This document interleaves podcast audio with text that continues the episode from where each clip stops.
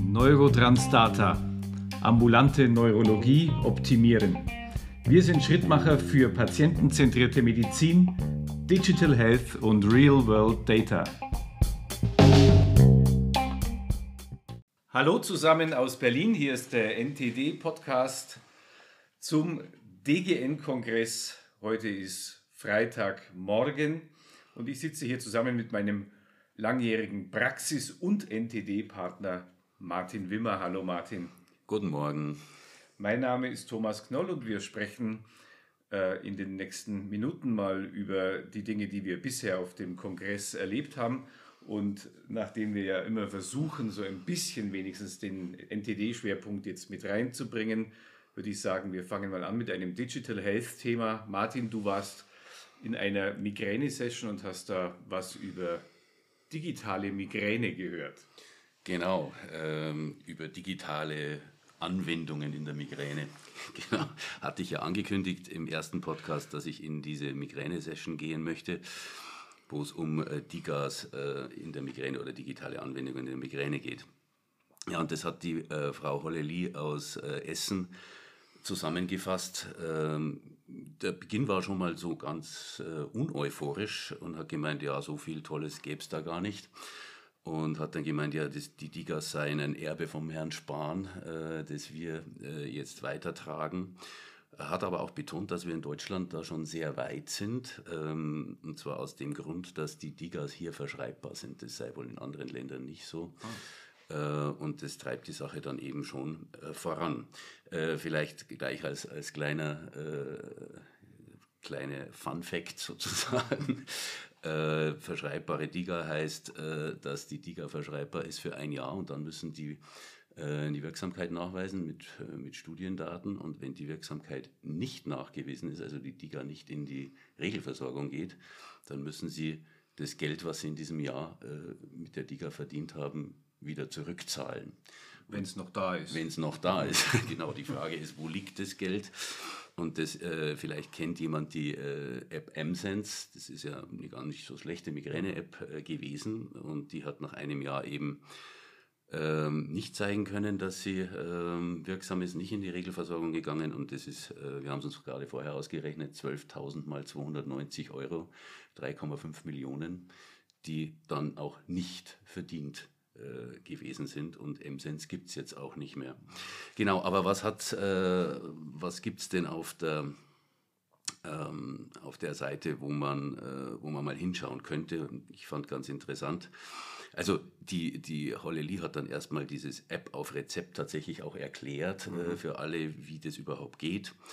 Äh, und hat dann gemeint, naja, äh, was können die Apps äh, bei der Migräne uns bieten? Ein Kopfschmerzkalender natürlich. Hattest du den Eindruck, dass da noch Leute drin saßen, die mit dem Begriff DIGA gar nicht viel anfangen können? Mm, ich glaube schon. Also zumindest in der Demenz-Session war es so, dass dann eine mir bekannte Kollegin aufgestanden ist und den Referenten aufgefordert hat, er soll doch mal jetzt hier an die Wand werfen, wie man sowas verordnet und wie das geht. Okay. Ähm, also das war schon ein sehr gemischtes Publikum da. Ich denke schon, dass da äh, auch Leute waren, die mit Digas nicht so äh, gut umgehen oder bisher keine so gute Erfahrung gemacht haben oder überhaupt Erfahrung gemacht haben. Entschuldigung.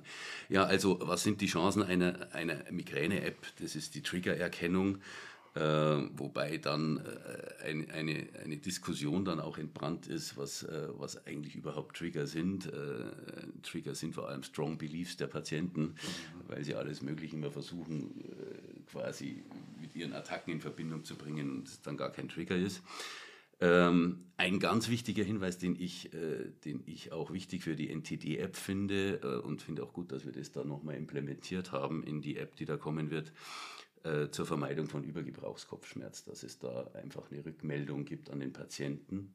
So eine Warnungsfunktion. Äh, genau. Eine Warnfunktion. Äh, das wurde sehr, sehr begrüßt, dass, dass die DIGA hier ähm, ein gutes Tool ist. Genau, und dann hat sie. Aber Entschuldigung, es gibt keine DIGA. Also MSense gibt es ja nicht. Nee, also, über welche Liga wurde da jetzt gesprochen? Nein, da wurde grundsätzlich über, über digitale Tools gesprochen. Sie hat auch den Kieler Kopfschmerzkalender sehr, sehr lobend erwähnt. Der hat es ja zum Beispiel. Mhm. Ne? Der Kieler Kopfschmerzkalender sagt einem, du hast in den letzten 30 Tagen mehr als 10 Tage mit, mit Therapie und äh, Achtung, äh, spar dir die nächsten Medikationen ein oder so. Ja. Ähm, genau, und dann hat sie äh, den Fokus eigentlich gelegt auf die Daten von Syncephalea. Ähm, weiß nicht, äh, werden wahrscheinlich auch einige schon Kontakt gehabt haben, Werbekontakt, wie auch immer. Und ähm, der Ansatz dort ist ja, dass man über 14 Tage den Blutzucker misst, äh, mit so einem Sensor, wie man das von den Diabetikern her kennt. Der wird am Oberarm oder so angebracht, so ein Klebesensor. Ähm, und dann die Blutzuckerspiegelschwankungen ermittelt werden äh, in Abhängigkeit von, von einem Ernährungsprotokoll. Äh, das Ganze kann dann mit Ernährungsberatern durchgesprochen werden. Das Angebot ist in der App enthalten, dass man das online macht. Also der, der medizinische Hintergrund ist dann, dass die Blutzuckerschwankungen oder Blutzuckerpeaks äh, die Migräneattacke auslösen oder wie muss ich mir das vorstellen? Ja, so habe ich verstanden, mhm. dass das zumindest, äh, also vielleicht sogar auch die Geschwindigkeit der Veränderung mhm. ein Trigger für, für die Auslösung einer Migräneattacke sein kann. Okay. Und ähm, da hat sie auch die Daten vorgestellt, die hat man auf dem Syncephalea-Stand auch, auch nochmal sehen können. Interessanterweise hat hat man mit der App jetzt schon feststellen können, dass Migränepatienten insgesamt einen etwas höheren Blutzuckerspiegel haben als Kontrollpatienten oder Kontrollpersonen. Das wurde aber noch nicht bewertet, also da war keine wirklich gute Idee dazu da. Aber es passiert was im Blutzuckerspiegel, das hat man damit mhm. ja schon gesehen und die Daten deuten darauf hin, dass tatsächlich mit einer äh, Lifestyle-Modifikation, was die Ernährung betrifft, äh, Migränetage reduziert werden wenn ich es richtig in Erinnerung habe, 2,6 äh, Tage stand da äh, im Monat. Und Lifestyle-Modifikation heißt dann ein entsprechendes Diätprogramm oder geht ja, es weiter? Auch rausfinden, welche, welche Lebensmittel mhm. da vielleicht auch daran schuld sind, äh, dass man mal vielleicht nicht ganz so viel Nudeln isst oder das auf den Tag anders verteilt, äh, also gerade Kohlehydrate, dass man vielleicht Kohlehydrate einspart und äh, vielleicht auch noch ganz interessant, es hört sich ja so an, äh, dass man 14 Tage das macht und dann stellt man seine Ernährung um und das war's dann. Also die, die, die Diga wird dann einmal aufgeschrieben. Und, äh, das Ziel ist aber, dass man äh, die Diga aufschreibt, 14 Tage misst, äh, dann mit einem Ernährungsberater zusammen das analysiert, vielleicht auch einen Diätplan erstellt oder eben diese Tipps bekommt und das dann äh, für die nächsten zwei, drei Monate weiterführt und dann die DIGA eben nochmal verschrieben wird. Und dann macht man nochmal 14 Tage Messung, guckt, ob sich was verändert hat, schaut, ob man nochmal ein neues Target sozusagen identifiziert, wo man dann äh, drauf abzielen kann. Also ich verstehe das so, äh, hier geht es jetzt nicht darum, die Migräne bei den Patienten komplett wegzubringen, sondern es ist ein Baustein, der bei Patienten grundsätzlich von Relevanz ist, diese, diese Blutzuckerschwankungen, beim einen mehr, beim anderen weniger. Aber immerhin, wenn man drei Migränetage im Monat reduzieren kann, ist das schon, denke ich, ein ganz, ganz vielversprechendes, ja, auf jeden ganz Fall, vielversprechender Ansatz. Also wenn es darauf rausläuft, dann äh, werden Sie es wahrscheinlich schaffen, dass Sie in die Regelversorgung kommen. Mhm.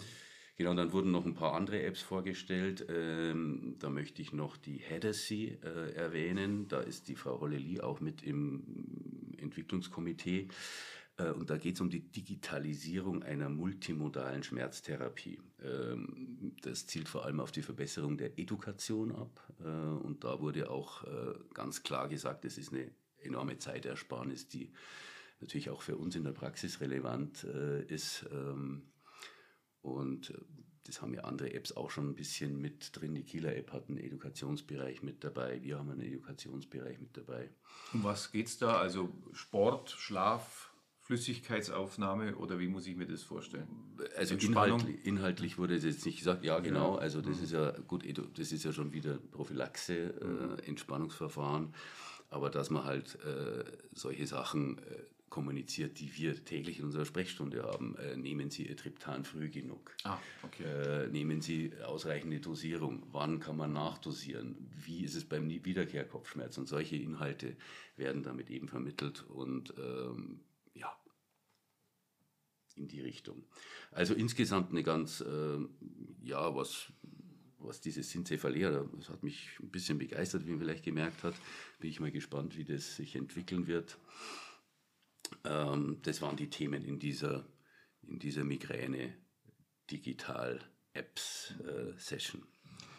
Ja, ich kann vielleicht äh, von meinem ja, persönlichen MS-Schwerpunkt her da einen kurzen, kurzen Exkurs machen. Ich war gestern im Satellitensymposium von Roche. Das nannte sich Neurojournal MS Pipeline Spezial Navigation in die Zukunft. Und da war einer äh, der Vorträge von Herrn Friedrich, von der, also Benjamin Friedrich von T-Medica. T-Medica ist eine Roche-Ausgründung und entwickelt die App Brisa, die ja auch das Floodlight implementiert hat. Und der hat äh, grundsätzlich über aktive und passive Biomarker gesprochen, über Variables. Und die Diskussion, die ich dann ganz interessant fand, ging in die Richtung, was mit aktiven Biomarkern und Pros passiert im Hinblick auf Adherenz. Nämlich oft ist es tatsächlich nur eine Art Strohfeuer, eine kurze Begeisterung bei den Patienten und dann lässt die Motivation, Zeit aufzuwenden zur Dokumentation, doch deutlich nach. Und es müssen natürlich Strategien entwickelt werden, wie wir die Adherenz von, von den Patienten dauerhaft aufrechterhalten können. Und ein ganz wichtiger Baustein dafür ist erstmal, dass die Patienten nicht den Eindruck bekommen, hier wird der Datenstaubsauger angelegt und ich höre nie mehr irgendwas, sondern dass man den Patienten tatsächlich auch zurückspiegelt, dass wir uns mit den Daten auseinandersetzen, die interpretieren und die auch in das Behandlungskonzept von diesem individuellen Patienten integrieren. Das ist ja personalisierte mhm. Medizin. Finde ich übrigens auch äh, interessant in Bezug auf, auf die NTD-Datenbank. Äh, wenn man jetzt zum Beispiel in der Migräne ist es ja äh, sehr gut demonstrierbar, wenn man, wenn man dann die Datenbank aufruft und dem Patienten oder der Patientin dann die Kopfschmerzverläufe in dieser Zeitachse zeigen kann. Das ist schon eindrucksvoll und dann äh, ich, bin ich absolut äh, derselben Meinung, dass was zurückgespiegelt werden muss, um die Patienten zu motivieren. Aber du hast ja dann auch den Herrn Friedrich äh, direkt auch noch gefragt, äh, wie es mit den passiven Biomarkern ist bei den Variables. Ach so, ja genau, das war ja auch ein ganz interessanter Aspekt. ich ich habe ihn gefragt, ob, ob denn jetzt für eine gute Datenqualität jeder eine Smartwatch haben muss oder ob das Smartphone grundsätzlich ausreichend ist für die Generierung von passiven Biomarkern. Und er hat gemeint, das Smartphone, das der Patient bei sich trägt, ist wahrscheinlich aussagekräftiger als die Smartwatch, weil die, die Smartwatch bei jedem Händewaschen und Geschirrspülen mal 150 oder 200 Schritte gut schreibt. Also die, äh, die ist weniger tatsächlich spezifisch in der Analyse als das Smartphone. Das fand ich einen ganz interessanten Aspekt, weil intuitiv hätte ich mir das genau andersrum vorgestellt. Mhm, interessant, ja.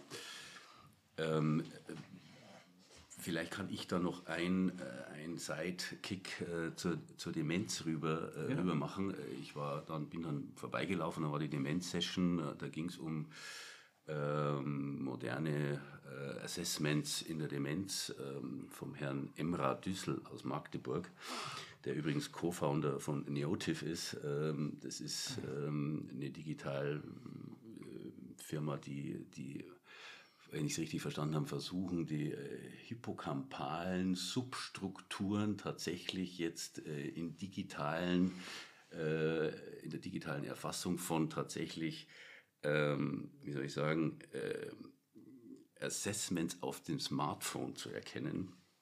Da kann vielleicht der Oliver Fasold noch was dazu sagen, weil die, äh, der ist, glaube ich, mit Neotif auch. Der erwähnt äh, das zumindest häufiger, ja, genau. Genau. Und, also jetzt nochmal, damit ich es verstehe, wie war das, also das äh, Tippverhalten auf dem Smartphone? Äh, um da ging es jetzt gar nicht um so, äh, der hatte gar nicht runtergebrochen mhm. auf einzelne äh, Skills, äh, mhm. sondern der hat gesagt, es gibt so ein, äh, es geht glaube ich auch ums episodische Gedächtnis und also, ich habe es nicht genau verstanden. Mhm. Er hat da so einen Hippocampus mit einer Langkarte hingeworfen, hat gemeint, das könne man dann alles sozusagen in so Subdomänen auch nochmal digital äh, ähm, darstellen und, und da arbeiten die gerade an so, einem, an so einem Projekt. Aber was ich interessant fand, weil man denkt sich ja immer, okay, Demenz, äh, man soll ja gar nicht mehr Demenz sagen, sondern es sind ja äh, Memory Complainers, mhm. die sind ja alle noch gar nicht dement, äh, die jetzt für die neuen Medikamente, für die Antikörper in Frage kommen. Denkt man sich ja, ja, das sind alte Leute, die können doch mit dem Smartphone gar nicht umgehen.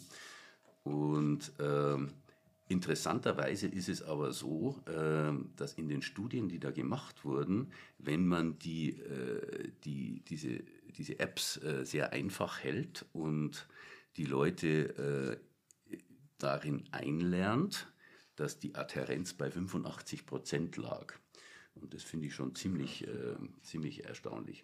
Und was der gezeigt hat, das waren so Longitudinaldaten von äh, MCI-Patienten die eben regelmäßig äh, diese, diese Tests zu Hause gemacht haben. Und er sagt, es ist ein alltagsrelevantes, hochfrequentes kognitives Assessment. Das ist wie ein 24-Stunden-EKG für einen Kardiologen äh, die Herzaktion über, über eine lange Zeit zeigt, zeigt das uns die Kognition über eine lange Zeit und dann äh, kann man tatsächlich Trajektorien sehen, also, also äh, Abnahme der Kognition im, bei MCI-Patienten im Vergleich äh, zu Kontrollpatienten. Das war sehr eindrucksvoll und ich denke, das wär, äh, ist schon ein Ansatz zu sagen, naja, wie, wie sollen wir es denn machen? Sollen wir die Patienten jetzt ständig in die Praxen holen und irgendwelche Kognitionstests machen oder macht er einmal in der Woche sein äh, Dings durch, wenn er sich gerade konzentrieren kann, wenn er, wenn er gut drauf ist, wenn er nicht gestört ist. Und, äh, und dann hat man eben so einen longitudinalen Verlauf. Und da war die Adhärenz jetzt sehr gut. Da war die Adhärenz sehr gut. Wie wurde das bewerkstelligt? Äh, eben durch, äh, dadurch, dass, die, dass das Tool einfach zu bedienen war mhm. und äh, dass die Leute äh, so eine Lernphase hatten. Also dem wurde das nicht in die Hand gedrückt, sondern die wurden da eingewiesen. Mhm. Und natürlich, und das ist, das ist der Punkt, ich glaube, dass wir, wenn wir jetzt an die MCI-Patienten oder an die Memory Complainer denken, dass wir da ja schon Leute haben, die auch noch fit genug sind, ein Smartphone zu bedienen.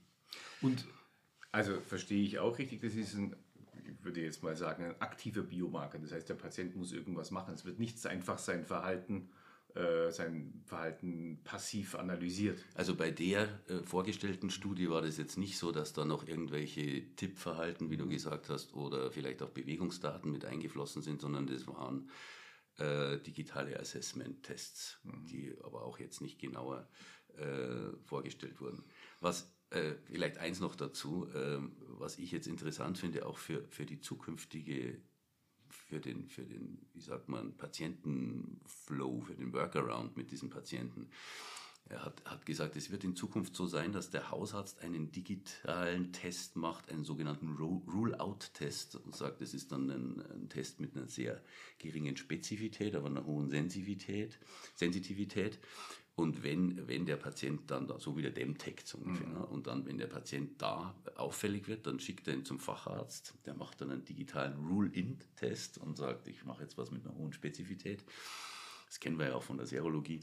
Und, äh, und dann wird weiter entschieden, geht der Patient in, in, eine, in ein Spezialzentrum, in dem Fall jetzt eine Gedächtnisambulanz, wo dann die nassen Biomarker oder weitere Biomarker, PET und so weiter, Bildgebung Spezialbildgebung dann und, und dann letztendlich in letzter Konsequenz auch die Applikation der, der Antikörper stattfinden wird. Ja, also das ist seine Vorstellung. Das ist so seine Vorstellung, wie es mhm. oder seine, seine Vision. Seine ja, Vision, genau. okay. Das war der Herr Düssel aus äh, Magdeburg mit der Demenz, äh, die auch einen, einen relativ großen digitalen Anteil hatte. Genau. Ja, Dann waren wir ja noch zusammen vielleicht als, als letzter Punkt äh, so ein Highlight, eine State of the Art Lecture von äh, Professor Manuel Friese aus Hamburg ähm, über Neuroimmunologie, also State of the Art Neuroimmunologie. Und da haben mich zwei Aspekte äh, fasziniert. Die, die, die, Frage, die er in den Raum gestellt hat, warum existieren eigentlich Autoimmunerkrankungen? Warum gibt es eigentlich sowas wie MS? Mhm. Und da hatte er tatsächlich, also gibt es ein, ein Konzept äh, über einen evolutionären Mismatch zwischen den abnehmenden infektiösen Herausforderungen bei einem äh, über die Jahrtausende gleichbleibenden, hypervigilanten Immunsystem, das sich rausselektioniert hat durch eben die immer stattgehabten infektiösen Bedrohungen. Und das ist die sogenannte Hygienehypothese. Und die hat tatsächlich, das hat man mit äh, Genvergleichen, Genomvergleichen äh, von Menschen heute mit historischen Kontrollen. Also man konnte tatsächlich Genmaterial isolieren aus... Von 380 Patienten oder 380 Personen, die im ländlichen Bereich in der ehemaligen Ukraine oder sonst wo, also äh, sehr eindrucksvoll. Ja. Und man hat dann tatsächlich gesehen, dass also so pro-inflammatorische Gene wie HLA-DRB1 äh, deutlich zugenommen haben und äh, protektive, es gibt auch protektive äh, Genlotsi gegen äh, Entzündung und äh, Inflammation, also TYK2 nennt sich dieses Gen.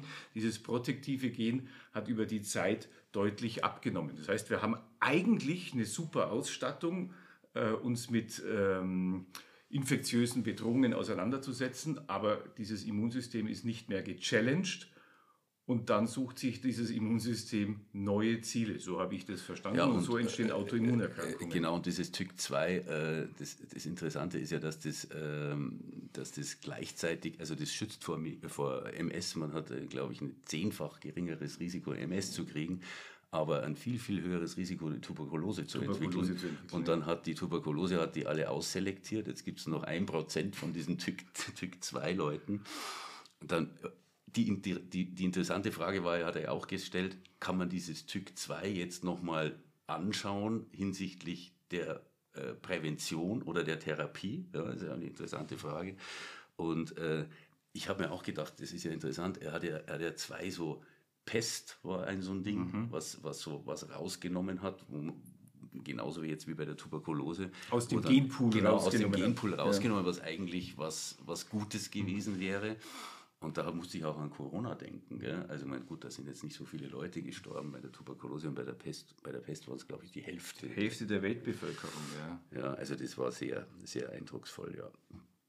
Fand ich auch. Und dann hat er noch also den äh, Pathomechanismus erklärt, wie Entzündung und Neuro oder die Hypothesen zum Pathomechanismus, wie Entzündung und Neurodegeneration bei der MS zusammenhängen. Und da gibt es eben diesen Mediator, der heißt MLKL und der führt tatsächlich zu einem Zelluntergang, Nekroptose, was dann letztendlich Ausdruck der Neurodegeneration ist. Und auch die Eisenablagerungen, die wir von den paramagnetischen äh, Rim Lesions ja kennen, die führen zu einer sogenannten Ferroptose. Das heißt, dieses, dieses Eisen wirkt auch neurotoxisch und dann kommt es so zur Neurodegeneration. Und daraus entsteht jetzt sozusagen ein zusätzlicher therapeutischer Schauplatz, äh, ein Neuroprotektionsansatz, der im Wesentlichen über Antioxidantien. Die alten Bekannten wieder auf den Plan genau, ruft. Ne?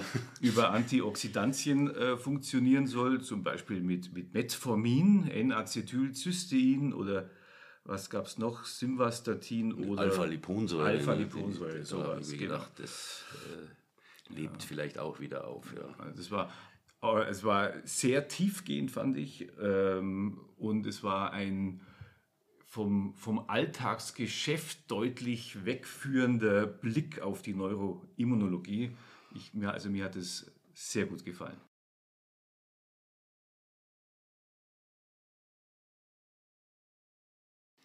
Ja, Martin, in diesem Sinne hat mir sehr viel Spaß gemacht und ähm, es ist toll, sich mit dir auszutauschen über, über die Dinge, die auf dem Kongress passieren, weil du auch eine, für mich eine sehr gute Art hast, die Dinge darzustellen. Ich danke dir ganz herzlich dafür. Gern geschehen. Dann gehen wir jetzt was essen wahrscheinlich, oder? Ja, das machen wir. Alles klar. Wir hören uns wieder. Vielen Dank fürs Zuhören und bis bald. Martin Wimmer und Thomas Knoll.